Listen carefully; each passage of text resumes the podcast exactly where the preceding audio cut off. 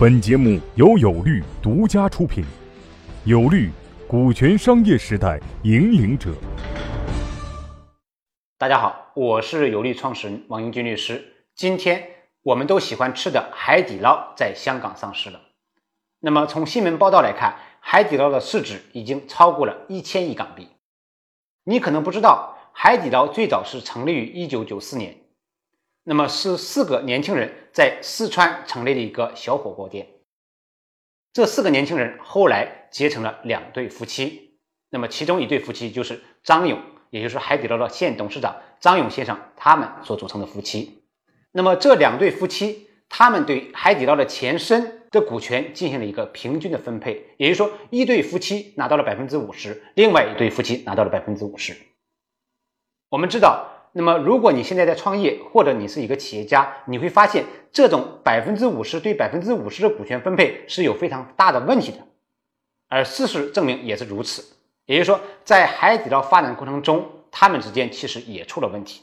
当然，这个问题现在媒体报道的不多。如果你去研究海底捞的历史，你去查阅相关文件，那你就会发现，那么当初他们因为各百分之五十的这样一个股权分配，双方之间也发生了很多的纷争和分歧。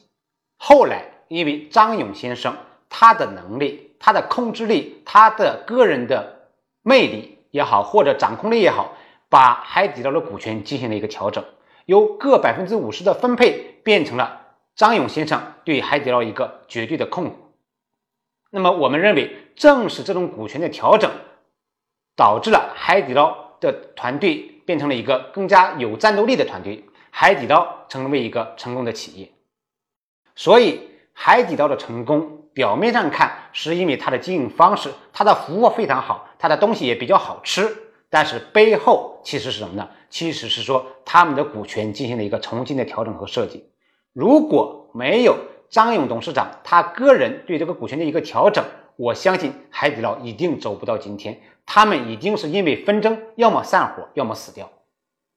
那么，海底捞的成功，或者海底捞这个发展的历程，给我们的创业者和企业家也提供了一个很大的一个借鉴啊，也提供了一个借鉴。那这个建议就是，我们的股权分配一定要合理，我们的股权分配一定要符合这个项目发展的要求。如果是平均分配的股权，通常这个项目是不会成功的。这在我的股权课程里面已经多次讲过了。那么，怎么样的股权结构更有利于一个项目的成功呢？那同样，我们也有相关的课程，大家可以去听。那就是一定要有控股权，一定要有控制权，一定要有领头人，那么一定要有平等的原则啊，这就是我所谓讲的股权分配的五大原则。那么具体呢，我就不展开了。所以呢，呃，从海底捞上市到海底捞的成功，那到海底捞的发展历程，都。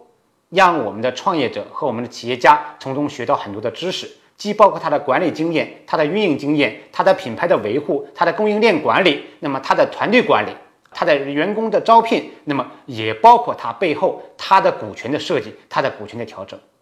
我需要提醒大家的是，并不是每一个项目都有能力像张勇董事长一样，把他的股权调整到一个合理的架构，一个有利于项目成功的架构。大多数平均分配股权或者股权不合理的项目都失败了，或者都经历了惨痛的教训，或者付出了巨大的代价。OK，谢谢大家。